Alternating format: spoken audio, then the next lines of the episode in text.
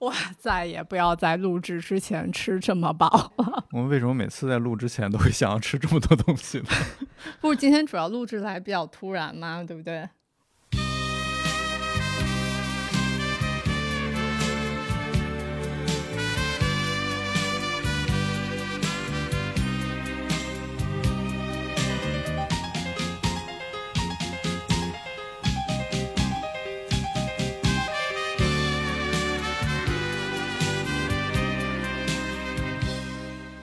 ？Hello，大家好，这里是合同打扰了，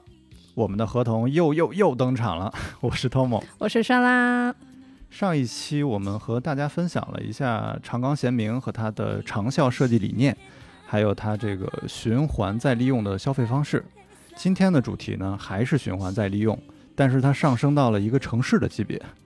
我们一起来聊一聊这座逐渐衰老没落的小城市，怎么来重新焕发它的年轻活力。呃，这座城市呢，就是位于日本广岛县的尾道，啊，这两个字是尾巴的尾和道路的道。我们俩正好在二零一七年的时候呢，前后脚到过这个地方，所以会结合我们各自的旅行感受，先来看看这座城市到底是什么样的，它到底有什么魅力，值得我们单拎出来聊一期。莎拉，你先来吧。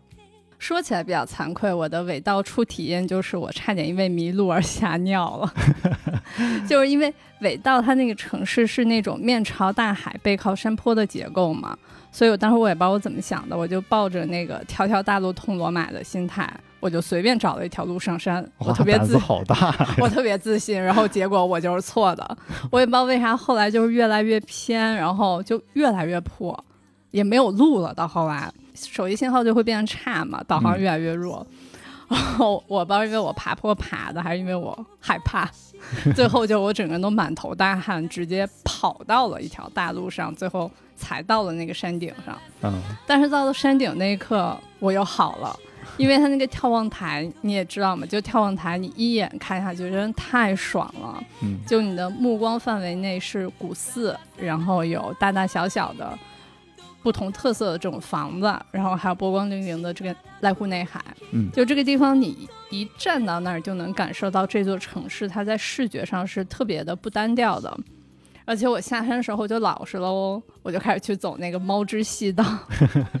就是尾道的一条小路，然后上面有呃那条路上有很多猫，然后你还可以逛一些跟猫有关的主题商店之类的。就我也不知道为什么我前面要作那一通去走那条 探险之路，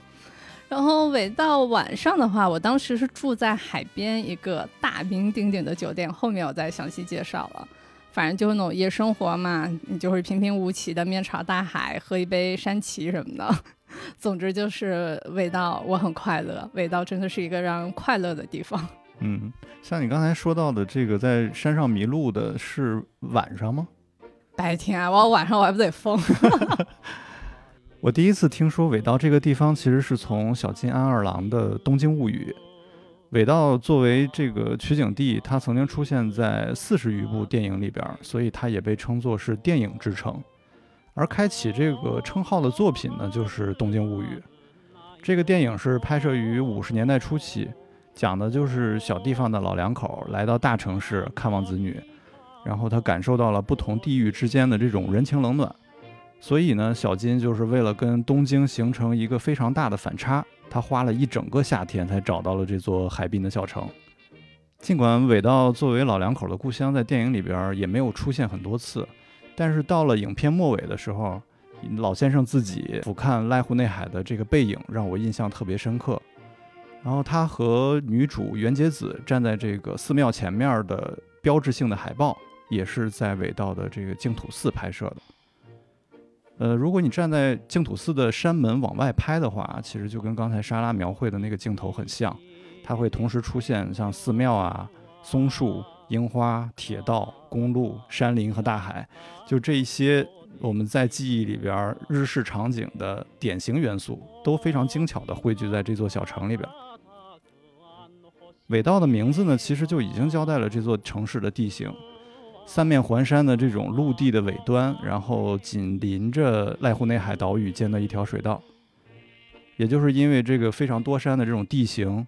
然后市区的很多街道啊、房屋啊都盖在山坡上，所以也有坡道之城的这个别称。坡道一多了之后，它就会像那个迷宫一样的这种地理优势，打造一步一景的这种体验。游客也会迷路的呀。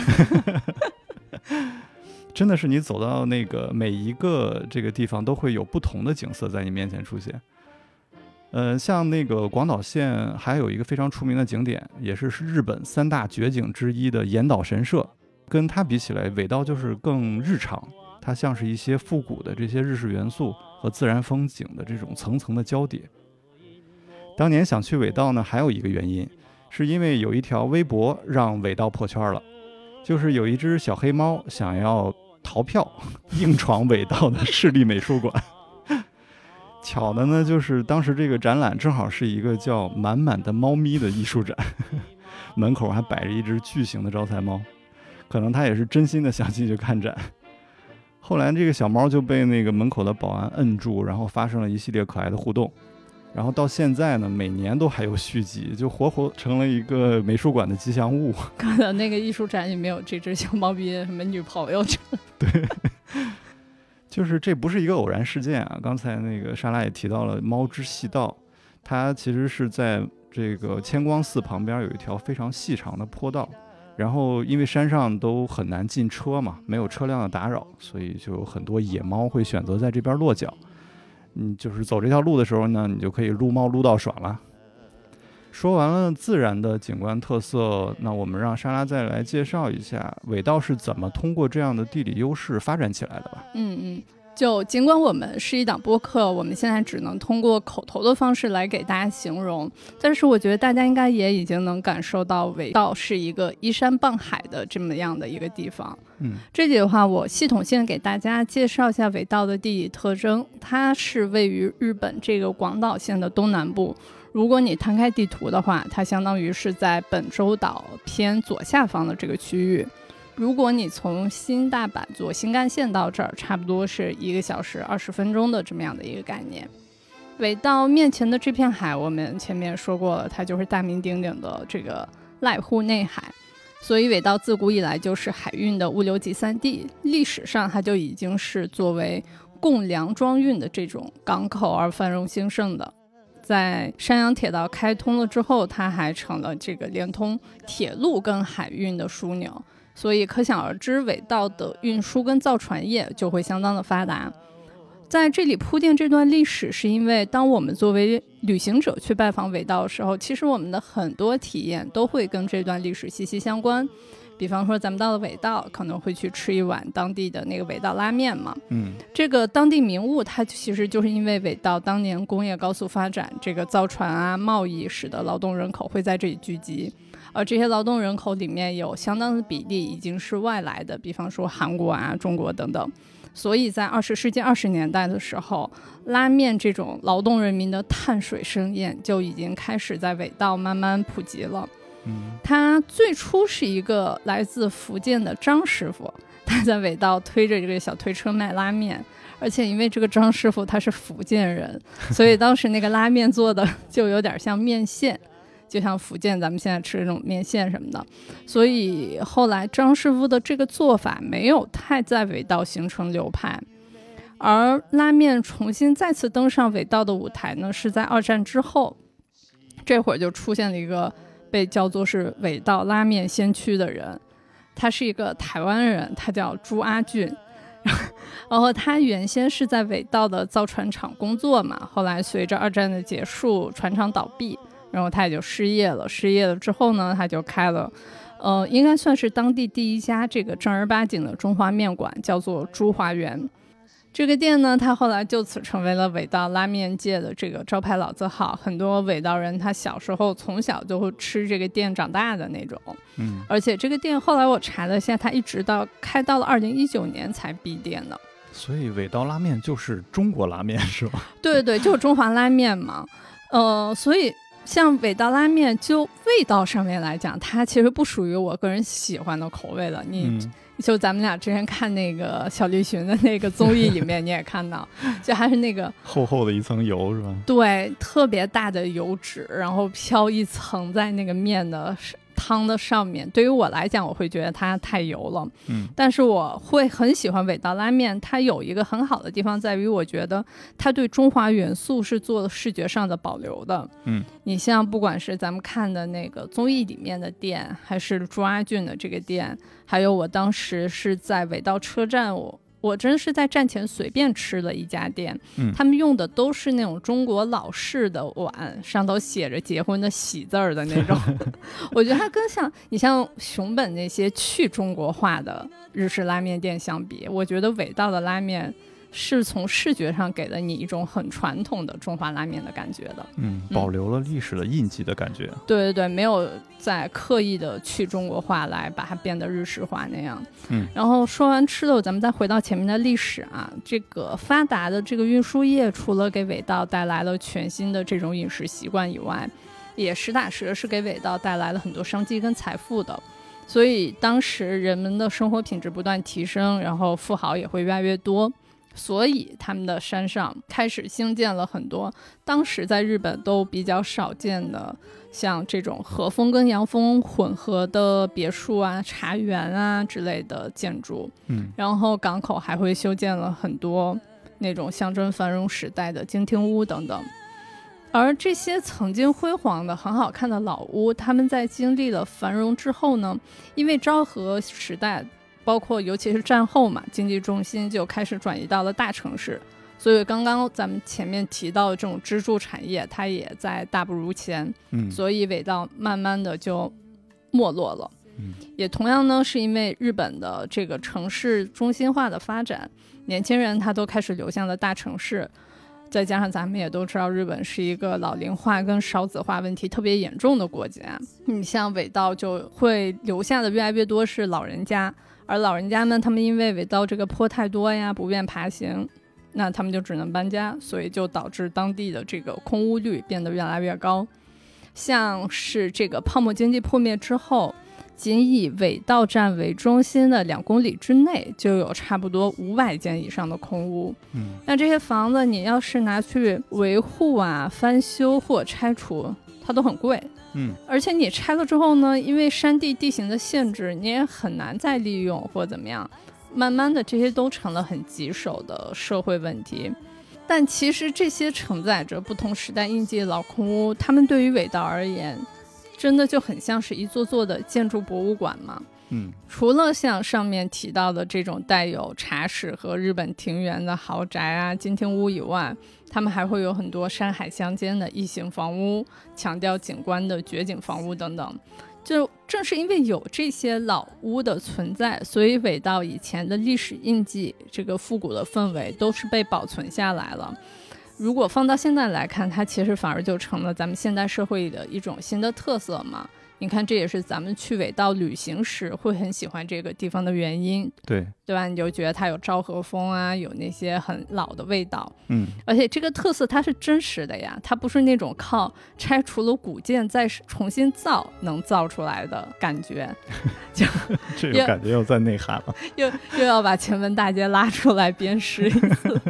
啊！对不起，前门大街，好。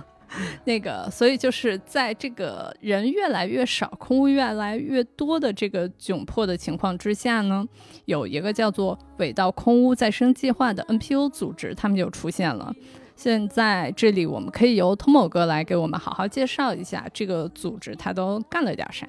嗯，好，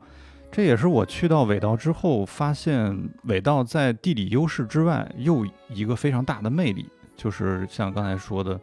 那个有这种老的房子，然后它有昭和、大正，包括明治时期的这种特色，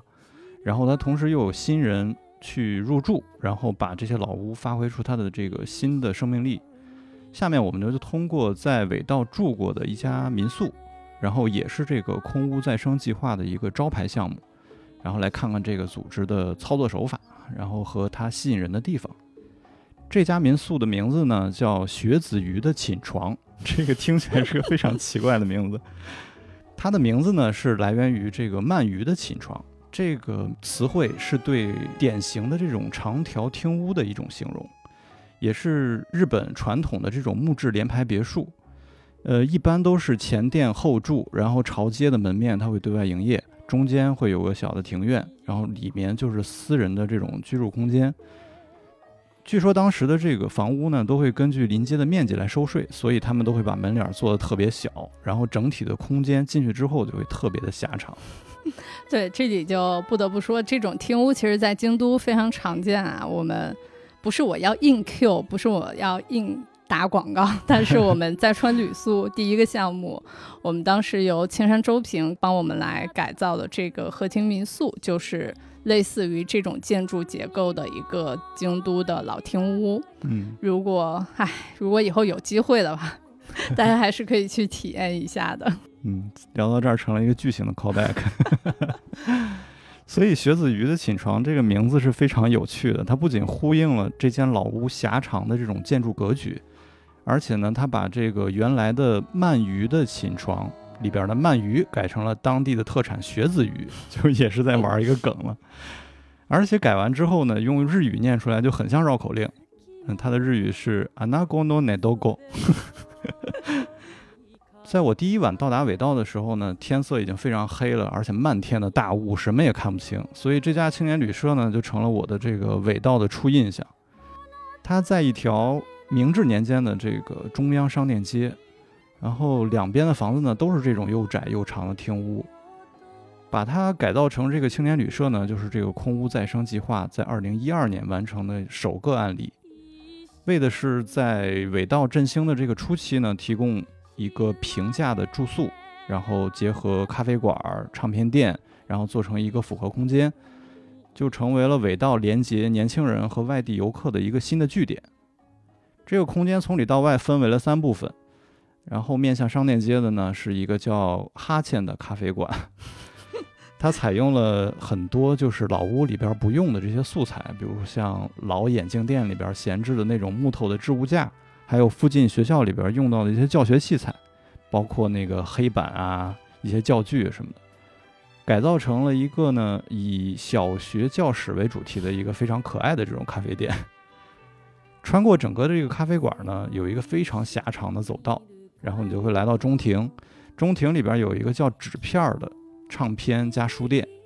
然后这个人呢，店主对纸是非常有感情的。然后他在唱片和书的外面都会包一层纯白的描图纸，然后就会让人感觉这个店主对物品是非常爱惜的。进入这个青年旅社之后呢，然后就先是一个昭和风的榻榻米的公共空间，你经常就能看到一些非常亲切的员工啊和旅客们围坐在这个暖炉旁边，然后聊起旅行啊，然后包括尾道发生的一些趣事。呃，旅社的房间里边呢，就是 bunk bed 为主，就是上下床，然后书架和床位呢是结合在一起的，所以你就会有一种睡在漫画书里边非常幸福的这种感觉。然后这家青旅从 logo 啊，包括到网站以及整个装潢的设计，都是非常的年轻好玩，然后给人有创造力的这种感觉。日常呢，他们也会组织很多包括文化和创意方向的这种线下交流活动。比如说，我最近看到他们最新的一期活动，应该是叫《伟道漫画家残酷物语》。我觉得好适合你去，是吧？然后他就是为了把年轻人都能汇聚到一起，然后捎带着还能传播一下空屋再生计划的这个理念。哦，所以就是相当于是，比方说会有很多从别的地方来的人来这儿旅行嘛，年轻人们对聚在这儿，然后他们也会 再给这些年轻人洗脑一下他们本地的这个空屋再生计划理念，是吗？对，有些人可能就真的留下来定居了。说完这个例子呢，我们再往前倒一倒，然后看看空屋再生计划到底是怎么诞生的。然后大概在十几年前，发起人的这个丰田雅子。然后他就离开了自己的家乡尾道，然后他去了大阪，担任一家这个旅行社的专属导游。然后一年里边呢，大半的时间都在国外。但这段经历就让他看到了很多欧洲保护完好的这种古老的街道，不管积累了多少年的历史呢，都能融合到现代都市里边去。而且当地的居民呢，也都对自己的街道充满了自豪感。所以这种价值观就是深深地影响了他。嗯，反观日本呢，城市的街道为了迎合时代的改变，经历了无数次的重建，结果却让大部分的景观都大同小异。然后，曾经不同城市发展出来的这些特色呢，为了填补时代的这种便利性，就逐渐消失了。这个其实，在我们现在的嗯城市的生活里边，也是经常可见的。对，就像我感觉咱们的每个城市其实都造得越来越像了嘛，有一样的地铁，然后一样的商店什么的，确实这个便利性是加强了，每个人都可以更便捷的出门啊什么的。但是城市自己的这个特色真的是在被完全的抹去。嗯，对。然后像尾道有一个非常大的特色，就是刚才提到的坡道嘛，它其实对于老年人来说，其实非常不便利的。但也正是这个丰田雅子他爱自己家乡的一个非常明显的特色之一。但是当他站在这个坡道上俯瞰整个城市的时候，他却发现整个城市都已经空掉了。之后他就花了几年的时间，呃，往返于大阪啊、尾道之间，然后去走访和收集这些空屋的信息。最后，终于在二零零二年决定正式回到尾道来重整自己的家乡。这个时候呢，他已经慢慢的建立起来了一些相关的房屋供需人脉。呃，在一年之中呢，大概就有一百位，然后希望能移居到这个地方的民众，然后就会来找他咨询。尾道的老空屋呢，一般都不在中介手中，嗯、一般都是有一个叫空屋银行的一个政府单位在管理。但是多年来呢，也无人问津，所以导致当时的这个情况就是有很多空屋，然后也有很多的入住需求，但是就是找不到这些买卖的出租信息。嗯，就相当于说，这个政府单位它虽然有管理，有一个什么特定的空屋银行之类，但是政府其实也没有真的在运作，或者说好好的把它们利用起来，对吧？对它没有像中介一样，就是会推广嗯自己的嗯这些房屋信息嘛。然后这些信息呢，就是慢慢的都转到了这个丰田雅子的手中。零七年的时候，他先是牵头成立了一个市民团队，然后一年之后呢，又正式成立了这个名叫“尾道空屋再生计划”的这个 NPO 的组织。刚才说到的政府的这个空屋银行呢，知道了这件事情之后，就开始把他的这些空屋信息都交给这个团队来处理。就是从而让这个丰田雅子本来是一个自己的个人的一个理念，然后扩展成了一个城市的共同目标。尾道的空屋再生计划，顾名思义，就是通过这个组织，让这些已经荒废了很多年的房子，然后找到新的主人，经过循环再利用的这个过程呢，然后修复，然后再重新经营。通过这个团队他们详细的调查访问和空屋银行提供的这些资料，他们就是想让这些空屋能在建筑、然后环境、社群、观光还有艺术这五个大主题下边能产生一些联系，然后挖掘这些空屋新的价值点和特色。比如丰田雅子刚回到尾道的时候呢，就相中了一间被他称为高迪屋的老房子。为什么叫高迪屋呢？就是因为这个昭和初期建成的这个木质的老屋，然后它的占地面积虽然不是很大，但是外观上呢安插了很多大大小小的这个装饰性的瓦片，然后一层又一层的，可以看出当时的这个工匠的手艺呢有多精美，而且很多技法都已经失传了。所以当时的住家想通过这种超越实用范围的这种装饰呢，来彰显自己的身份。这个就跟高迪的建筑的初衷，包括手法都不谋而合。丰田雅子在零七年的时候就把这栋老屋给买下来了，以个人的身份，然后就开始琢磨怎么来修复呢？然后这就成了这个尾道空屋再生计划的这个起点。他想了个办法，嗯，就他就想，不如索性把这间老屋的修复当成一个工作坊，邀请感兴趣的人，包括有创意的一些年轻人、一些艺术家来一同来完成。作为一个大家一起来造房子的一个范本，所以他跟那个招募来的志愿者们一块儿搬材料，然后做木工活，然后还邀请尾道本地的艺术家们在房子里里外外都进行创作，然后前前后后一共有一百名以上的人参加了整个的这个修复过程。他选择这条路呢，一个因为确实是没有钱，然后另一方面也想通过这个项目让大家的思想上都去践行。空屋再生的这个理念，然后降低空屋改造的这种心理门槛儿，就是最后让这个废旧的老屋真的变成了大家的房子。就是它的第一个项目，就是比较像是共创的一个结果，对吧？对，嗯，呃，他曾经还自嘲说，呃，整修这间房子就像盖高迪的圣家堂一样，根本不知道什么时候才能完工。那就不得不说，圣家堂的这个母塔都已经封顶了，它这个改完了吗？经过十三年的漫长的改造呢，这个项目终于在二零二零年完工了。恭喜他！它的定位呢，跟我们前面提到的这个青年旅社会做出一些区分，然后作为高级一点的这种整栋的民宿开放入住。然后也成了这个尾道空屋再生计划的一个最高杰作吧，算是。空屋再生计划呢，用十五年的时间修复了大概有二十间以上的老屋，成功配对了一百间左右的空屋和想要入住的这个居民。到现在呢，每个月都会有十到二十名希望入住尾道市的人。空屋银行的这个统计资料上已经超过了八百人，就是登记了这个计划。哎，那他这个登记这么多人，他们都是些什么人啊？是从别的地儿外来到尾道的吗？还是怎么样？啊，有一些是来尾道旅游，然后觉得这个地方非常不错，想要过来定居的人。然后也有一些呢，是觉得这个地方非常适合开一些自己的店铺啊，比如说咖啡馆啊，然后杂货铺啊，对。然后，所以就是有一部分人是用来居住的，然后有一部分人是用来经营的。嗯嗯。现在就是如果有不错的空屋的时候啊，马上就会被填满。这就跟十五年前丰田雅子刚开始做这件事儿的时候，他担心的情况正好相反。以空屋的利用率来看的话，其实这个数字在全日本都是数一数二的。这里边的一些小的物件呢，会交给个人去经营居住。大的这种房子呢，就会转换为公共活动空间，然后大家可以一块儿使用。对于选择入住这些空屋的人，如果只是去协助配对儿，然后接下来就让他们自己去想办法，不用说定居了，就是尾道这种地形，对新人来说，可能连搬家都非常困难。所以，对选好房子的人，空屋再生计划也提供了很多的帮助，比如说，他可以便宜的出租自己的卡车。然后装修的工具，然后也包括去帮忙搬家、整理物品，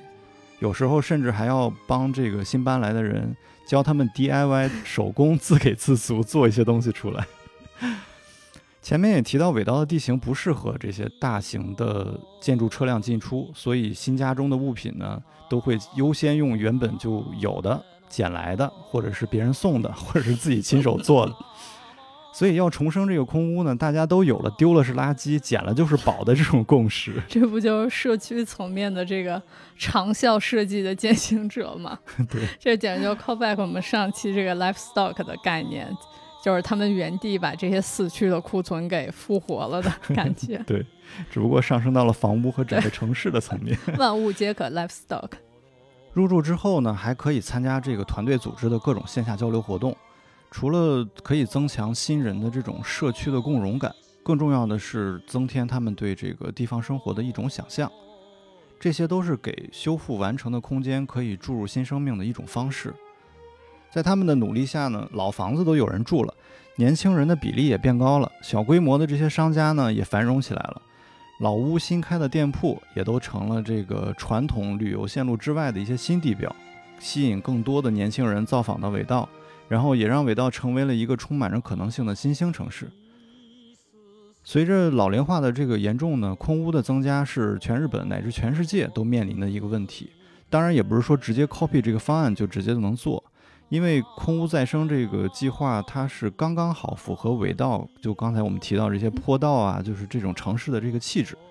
比起单纯去利用这些。废旧的房屋，我觉得还是应该去摸索一下自己城市的这种特色，然后找到它能跟人的生活能和谐共融的一种生活方式吧。嗯嗯，就因为毕竟这个空屋计划还是完全是基于了尾道它原生的这个城市的特色来打造的嘛。对，所以就是在这个介绍完这个空屋计划之后呢。我这边先把时间线咱们再稍微往回带一点点，因为这个空屋计划它之所以可以这么持久有效的进行下去，其实它的大前提之一，那就必须是有人口的流入嘛。因为如果你没有新人进来，你改造那么多东西实际上是没有必要的。所以其实是在这个空屋计划诞生之前呢，尾道这里它已经有了一个很重要的基建项目的落成，就是这个导播尾道的开通。嗯，导播尾道的意思呢，就是海上公路，它连接的是广岛县的尾道以及海那边的爱媛县的金治。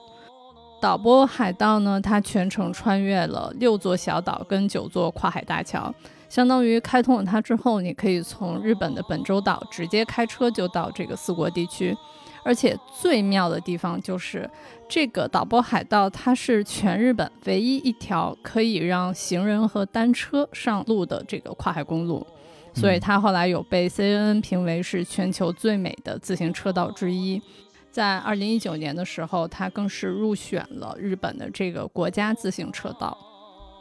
那导播海盗它的开通呢，它肯定就是大大提升了这个尾道的魅力指数嘛，因为你可以在上面骑行。所以它很快就吸引到了非常多的骑行爱好者前来体验，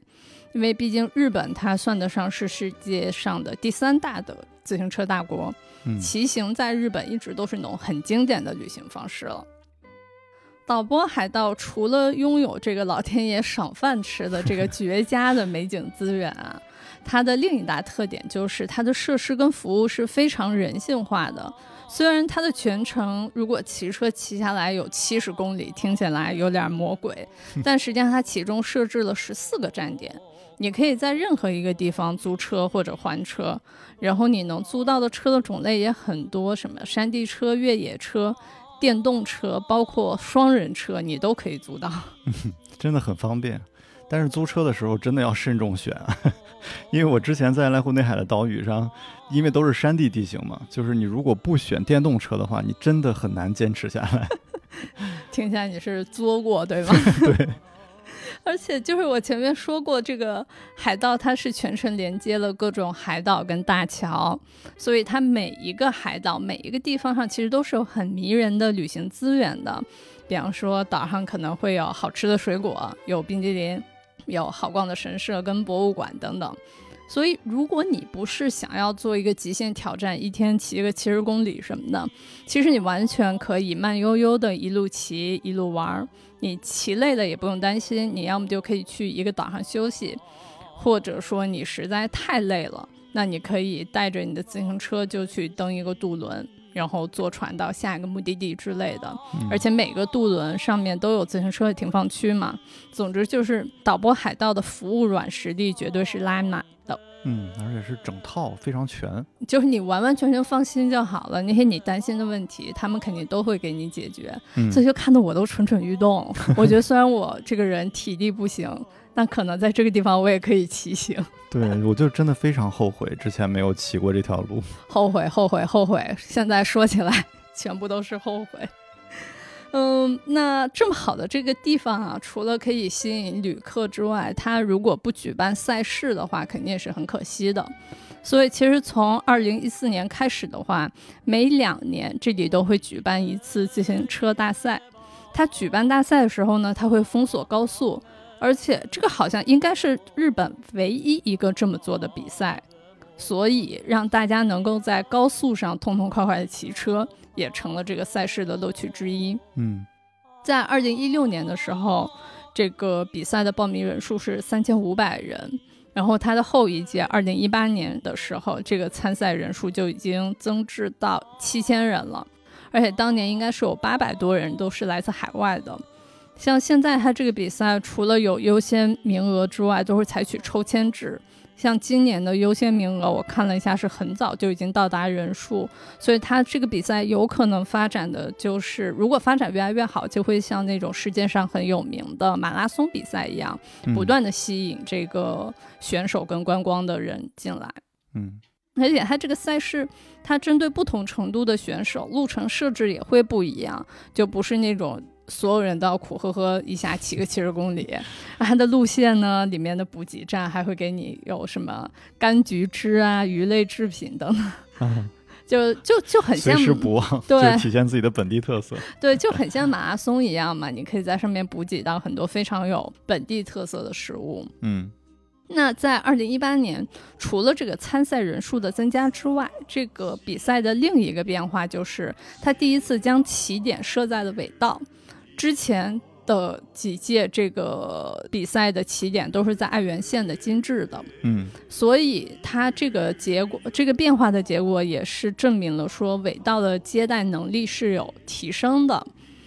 意味着说尾道它是可以提供越来越多住宿，拥有越来越多的丰富的这个观光资源嘛，嗯。所以才会把起点又放到了尾道这一边。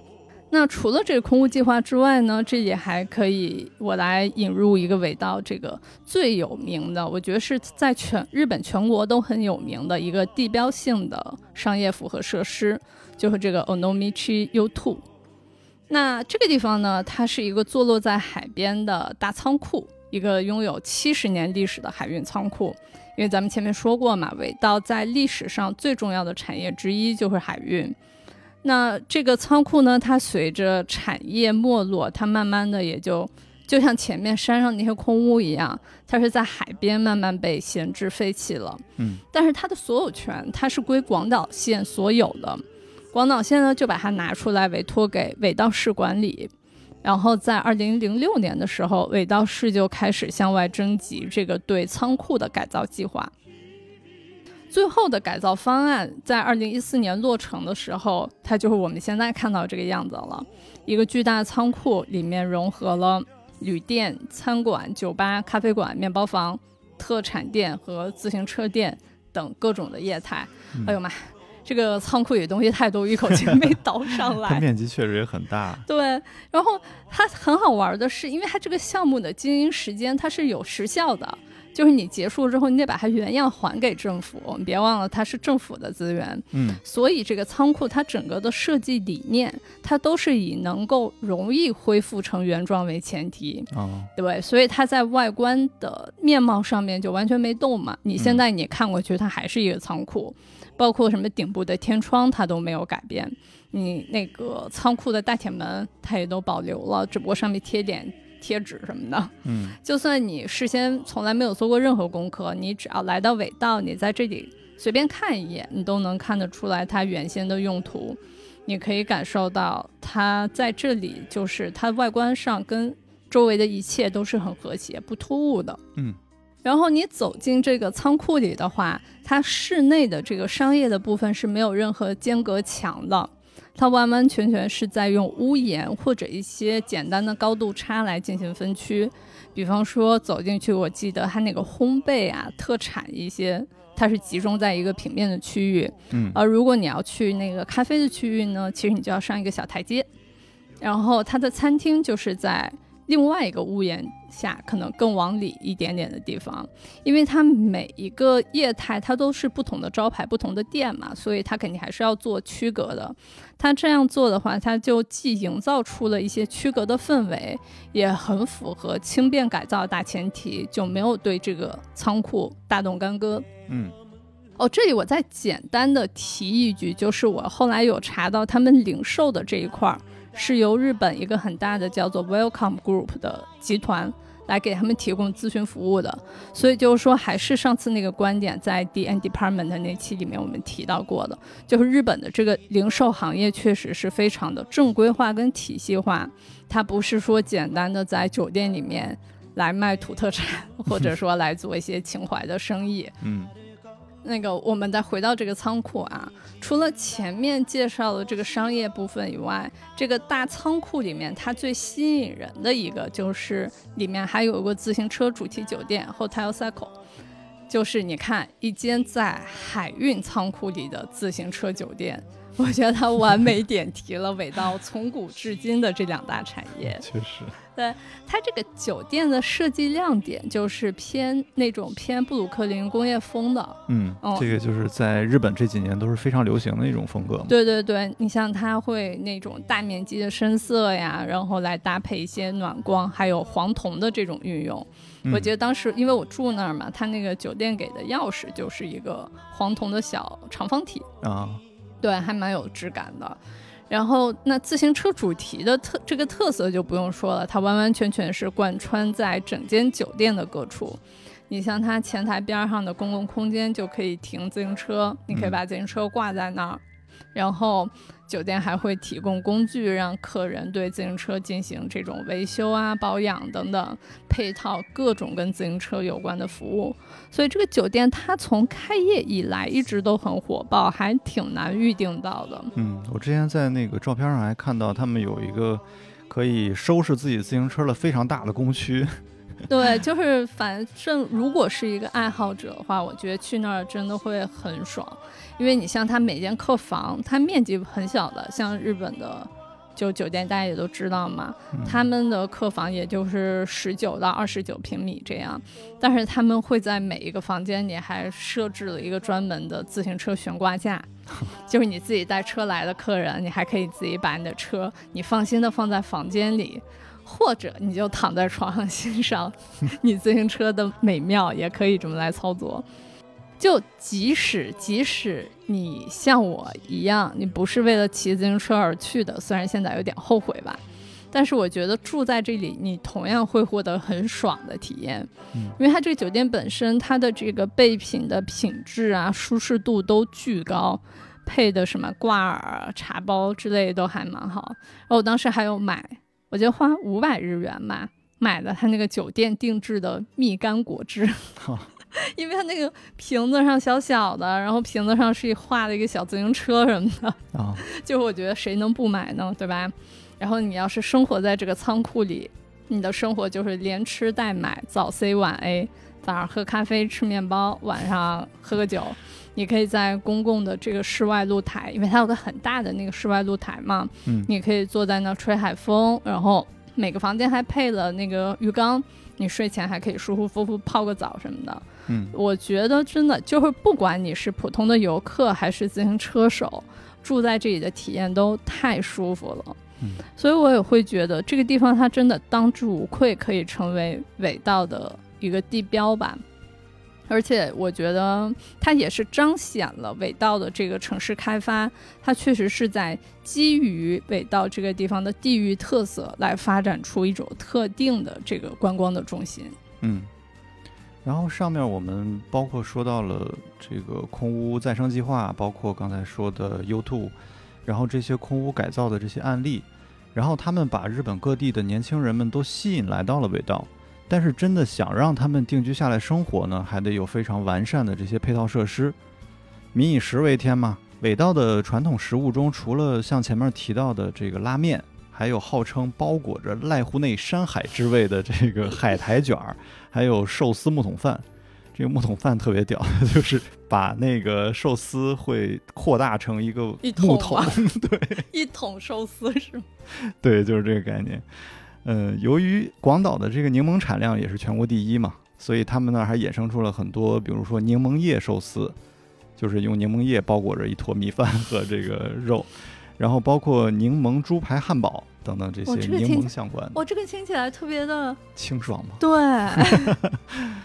空屋再生计划里边也有不少会作为这个食堂来经营，然后在本地传统食物的基础上，它去做改良，然后更贴合年轻人的这种口味。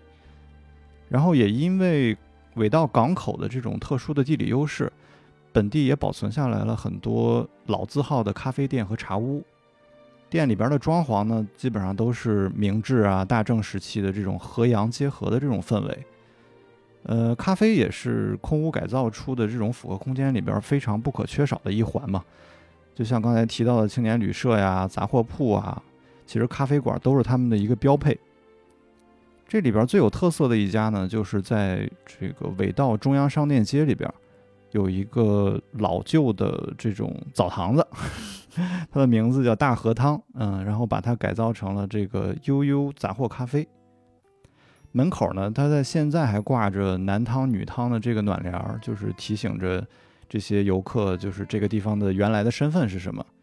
店里边还保留了明治时期前汤的这种样子。然后捎带着售卖一些尾道的农副产品，包括蜂蜜什么的。然后，如果你在尾道想要找地儿办公的话，也一点问题都没有。有一家名叫 Onomichi Share 的这个共享办公室，然后它是由一个废弃的图书馆改造而来。这里的空间非常开阔，它包括有活动工区、会议室、工作间、观景露台，以及这个特色的自行车配件区。非常的全。然后这里还精心挑选了设计师款的这种古董家具，打造成一个像现代咖啡厅一样一个非常舒适的这种工作氛围。然后这个地方最吸引人的就是它紧邻着港口，然后有大面的落地窗，然后可以全方位的欣赏濑户内海的这种迷人的海景，然后就能让工作呢呢不再孤立于生活之外，也更容易产生这种新的点子和创意。别说了，我要哭了。然后我们再来看一下艺术方面啊，虽然没有像濑户内海艺术季的氛围这么浓厚，但是除了前面提到的尾道市立美术馆。他会定期举办一些展览，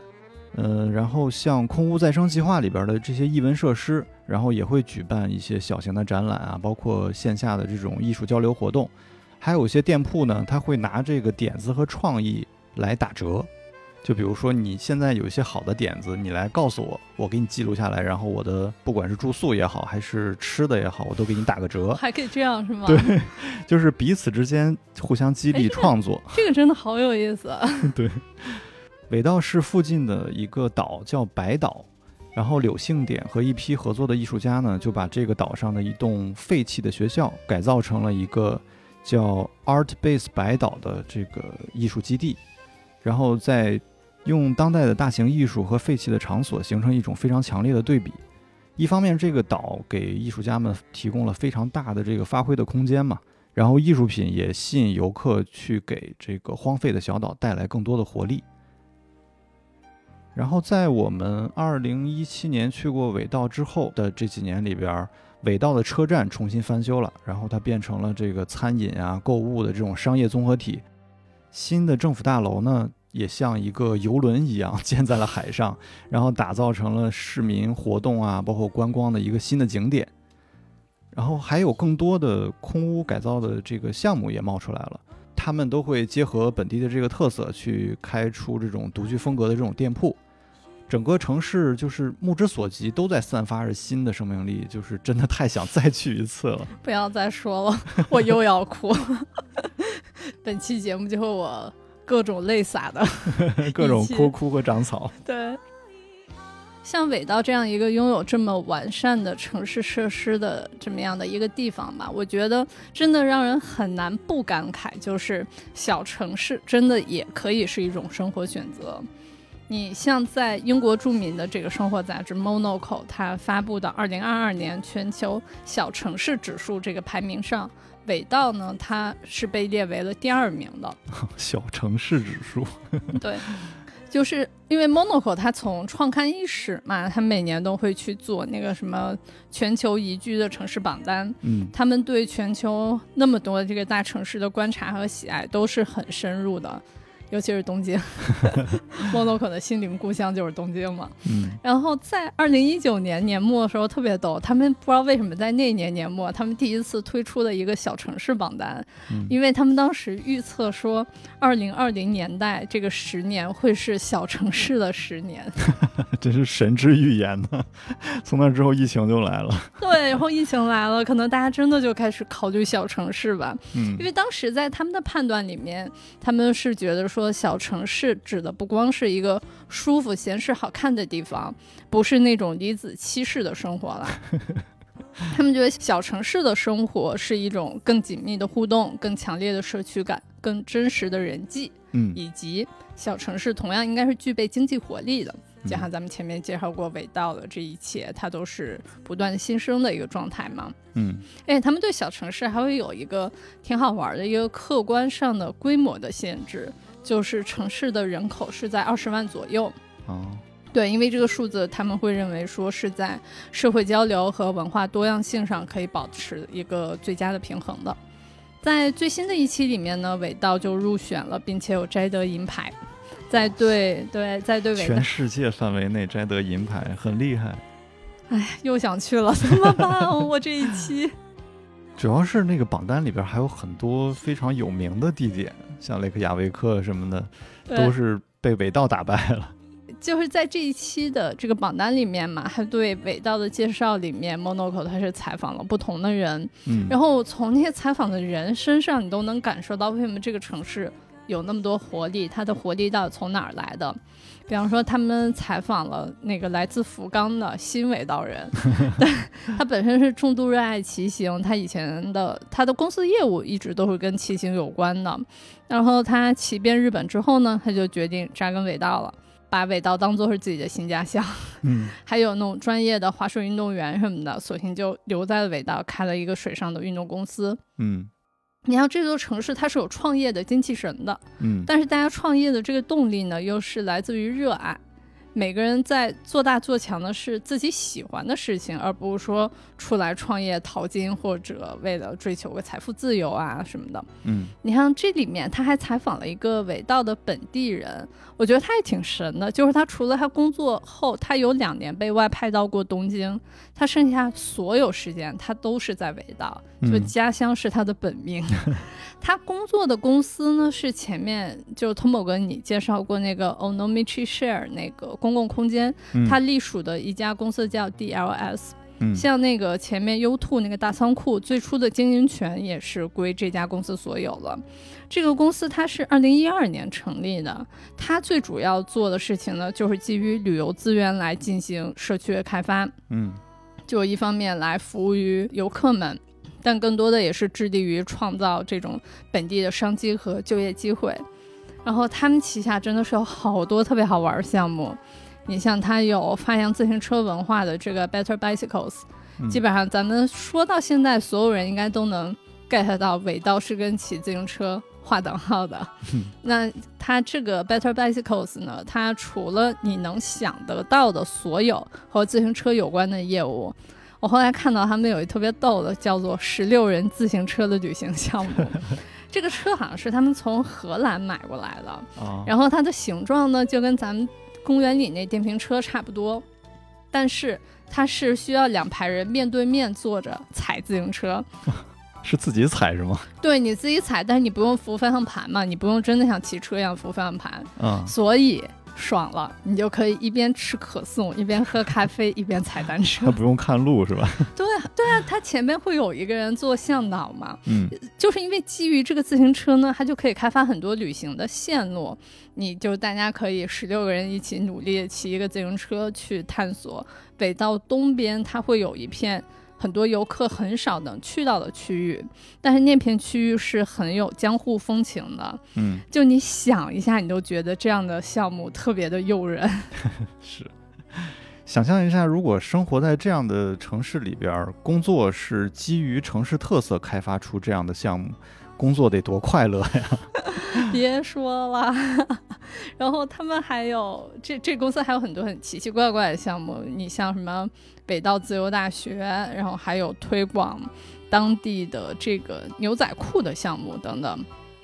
就是我觉得，如果从游客的角度来看，我们可以觉得说北道是一座特别好玩、好逛、好买的城市。嗯但是如果我们换一个角度，从生活在这里的视角来看，我们会觉得这座城市它就是一个很棒的地方，它能够聚拢和提供许多充满活力的工作。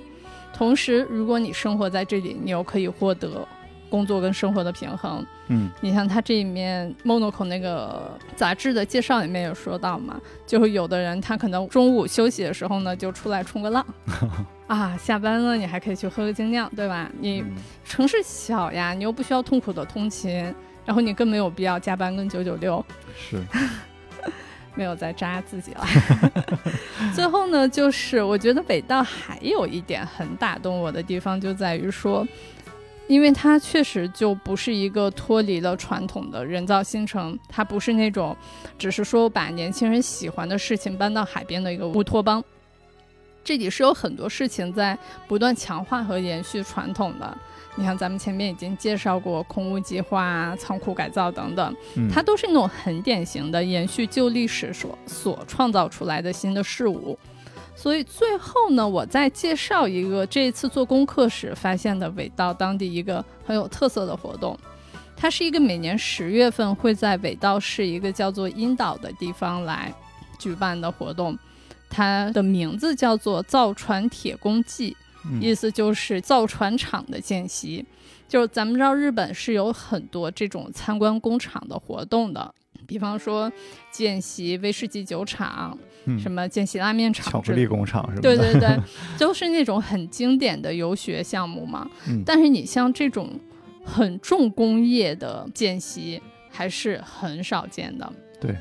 就它为什么会在阴岛这个地方呢？是因为它本身就是一个铁工的工业区，这个地方到现在都还在生产一种类似于船体骨架的一种零件，巨大巨大。它的生产量呢是日本第一，哦，嗯，就是还在做的一个，对对对对对。然后它从二零一六年的时候，这个工厂就开始面向公众开放，每年在十月份的时候，只要通过报名，你就可以进到这个工厂去参加他们的活动。嗯，那其实就是你光能进到这样的工厂就已经很酷炫了，好吗？你进去之后，你们每个人大家都要戴上安全帽、护目镜、什么工地手套、通讯机之类的，嗯然后你就能见到那个特别壮观的各种零件什么的。嗯，它小那个船体零件应该挺大的，然后仓库就会更大。对，巨大，就是你进去之后，你光视觉上你就已经很震撼了。这个绝对是一般人很难，可能真的你一辈子都很难拥有的一种体验。嗯哦，小朋友们也很开心。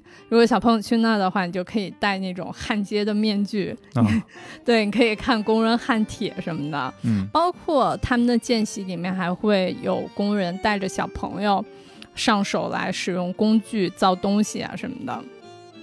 就听起来是一个特别硬核的活动嘛。然后它还特别可爱，因为你像它，它不是一个什么铁工工业区嘛，嗯然后它各种不同的铁块儿会给大家做说明，然后都是那些造船的铁汉们写的特别可爱的小卡片，手写卡片。对，